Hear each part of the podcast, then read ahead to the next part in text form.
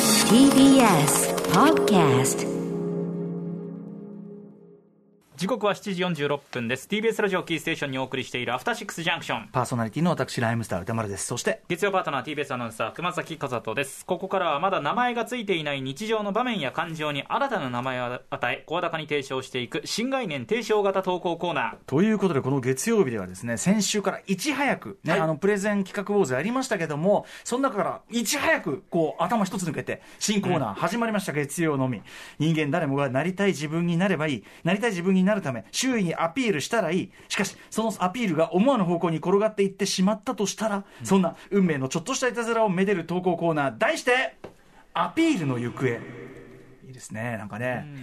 ファルハディって感じですよねいいですねアピールの行方アピールの行方ねはい、ということで、えー先週からスタートしたアピールの行方、早速皆さんから届いたアピールの行方を、えーご紹介していくわけですが、やはり発案者、まだね、第2回ですからね、やはりこの発案者、補助輪として必要じゃないでしょ うか。笑い声が聞こえてきえまーした、皆さんもうお分かりでしょうね。この声といえばえー月曜ディレクターの保坂あかりさんです。よろしくお願い保します坂さん、もう先週の迷路もね、迷路特集もありがとうございます。先週は面白いですか、僕。今、面白いこと言いました。ゲラなんですよね違保坂さんはう違うの緊あ張緊張なんだあすいませんしておりまし て緊張の裏返しでの笑いなんです。失礼しましたあーそうですか。先週のねこのコーナーも登場しそうて、いやでも大活躍ですよ保坂いさやんいやいやいや笑い声をやっぱね保坂さんの笑いがねこう何かドライブさせていくとこうまあ時々 あの笑うとこかなって思うとこもあるけど 緊張ゆえであればね何よりすいまよせんり今日も皆さんに寄り添っていく形であありがとうございます、おーまあ、とにかくアピールの行方やはり発案者でもありますんでメール読んでそそうですねのアピール判定と言いましょうかね行方判 定こちらをぜひ保坂さんにお願いしたいありがとうござないと助かりますよろし判くお願いします定というかええ、まああのなんていうかなひ評論と言いますかね論評をうんわかりまねしたお願いしますそれでは早速いきましょうえっ、とですねこれ私が読むのかな、お願えいしーますポポータブルポコタさんからいただいたアピールの行方です小学校低学年の頃どうしても犬を飼いたかった私父親に犬飼いたいなぁとさりげなく伝えてもダメダメと聞く耳なしそこで幼少の私は情に訴える作戦に切り替えこの子はこんなにも犬が欲しいんだそんなに欲しいのなら買ってあげようとなるのを期待し毎晩枕元にペットの小島のチラシを置いて寝ました定番1日目スルー2日目スルーそして3日4日と経った頃でしょうか朝起きると父親に「毎日毎日ここに置きっぱなしにしてだらしがない!」と怒られましたマーチンさんありがとうございます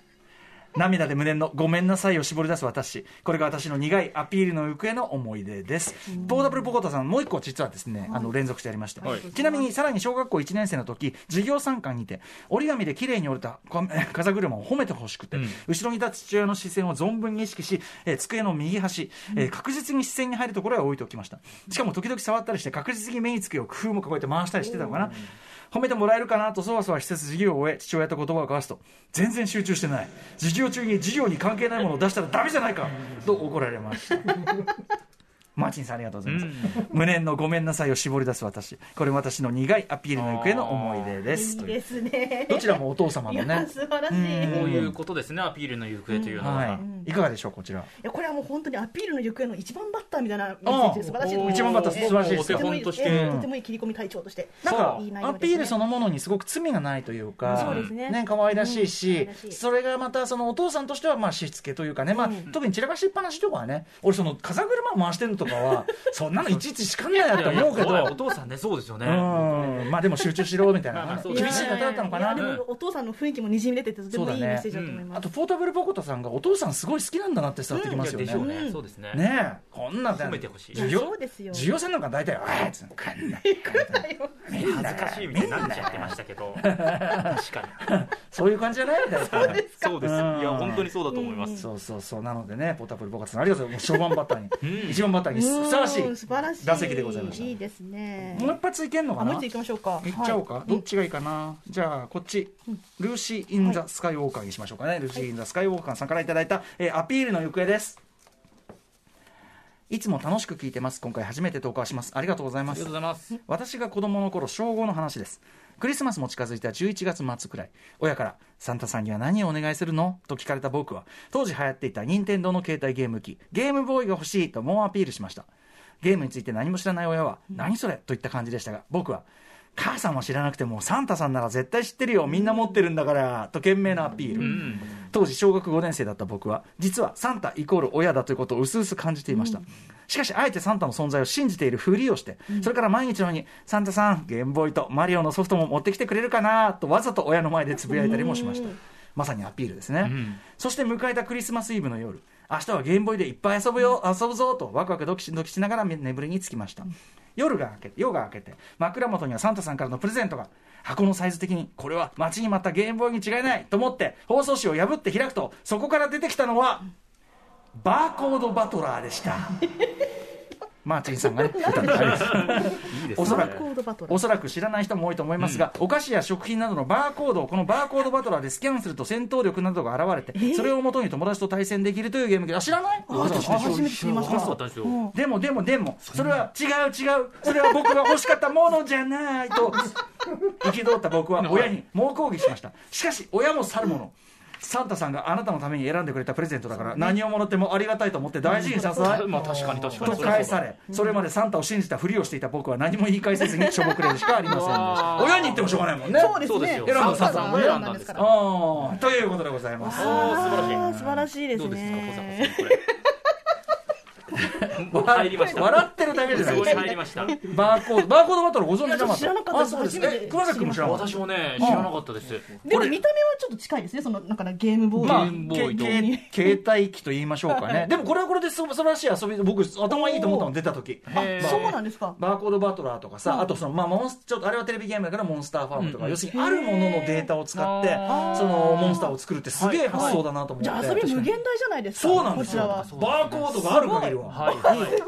そうなんですよいやすごいすごいですこれうんうんそこに感心するコーナーじゃそなういでんすね。そういう感じのコーナーではないですいけかど。がでしょうかこの可愛らしいサン タサンタさんがそうですうねん。これ持っはてきてくれちなみにさサンタって皆さんいつ年ぐらいまで信じてる私結構長く信じてました。あそうなのはい小六ぐらいまで私信もじねてまし小学校ぐた。らいああそうえ俺逆に信じてたっていう時期がの覚えがないのよあ本当ですかあ古川さんもそうだったああじゃあまあか各家族によってねだから最初当然から違いはあるでしょうしでもそのサンタっていう風習はもちろん知ってますしおー何なんですかねこの差えはねー、だってちかゃらんとあれでしたよ窓ちょっと開けとこうねとかあとわざとあのお風呂場の大きいあのなんだ使う、うんうんえー、と長靴みたいなやつあはいはいはいで足跡つけてくれてました親がああーよくできてるえーなるほどでもさえ僕さその信じてる派にすごい聞きたいのは、は家に寝てる間に知らないおじさんが入ってくるっていういやいやおじさんじゃないサンタですからサンタだからそうだけどさその、うんた知らない他人がさ入ってくるっていう恐怖はないいや のいやそういうの小学生とかですよ俺だって親戚のお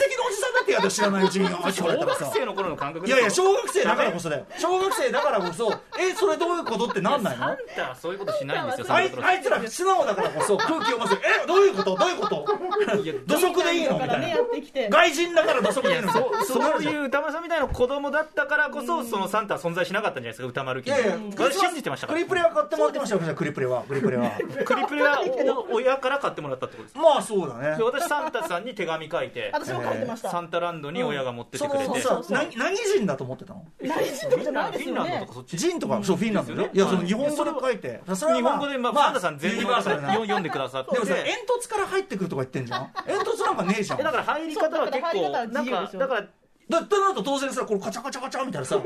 ピいやだからちょっとッキングみたいな窓をちょっと開けとくみあたいな演出窓うんちょっと本当に枕元に置いてくれる年もあればなんか親が夜なんかいきなりこうあそう今サンタさん来てたって言って玄関から こう今ちょっとサンタさん忙しくて行っちゃった行っちゃったんだけど持ってきてくれたよみたいなへーだから毎年持ってき方は違いましたけど赤い影がそうそうそうそうほでら私のサンタさん見えなかったんですけどあの母親が受け取ってえ熊崎君はじゃあ思う存分のものを受け取ったんですかもうもう頼んあの手紙に書いたああちゃんとサンタクロースに手紙そ書ういてま保した坂さんもはい、願い通りの書きました書きましたあ書きました願い通りのちゃんと来ました書きうんそれ返ってきた手紙後から大人になってみたらサインコサインタンジェントって書いてありましたえどういうこと まあもういいですいいです分かんないと思ってきっと親ははいサインコサインタンジェントっていうちょっとちょっとごめんなさいすごいなんかみんな今しんどいしてどどどういうことって じゃあいう皆さんお便り待っておりますよろしくお願いしあますじゃあはいよじゃあぜひあいい感じなんでぜひあのよろしくお願いします皆さん、えー、あたすき歌丸アットマーク TBS とシュート JP まで、えー、採用された方には番組ステッカー差し上げますというわけで以上アピールの行方でした、サインコサインタンジェントどういうこと もういい After Six Junction.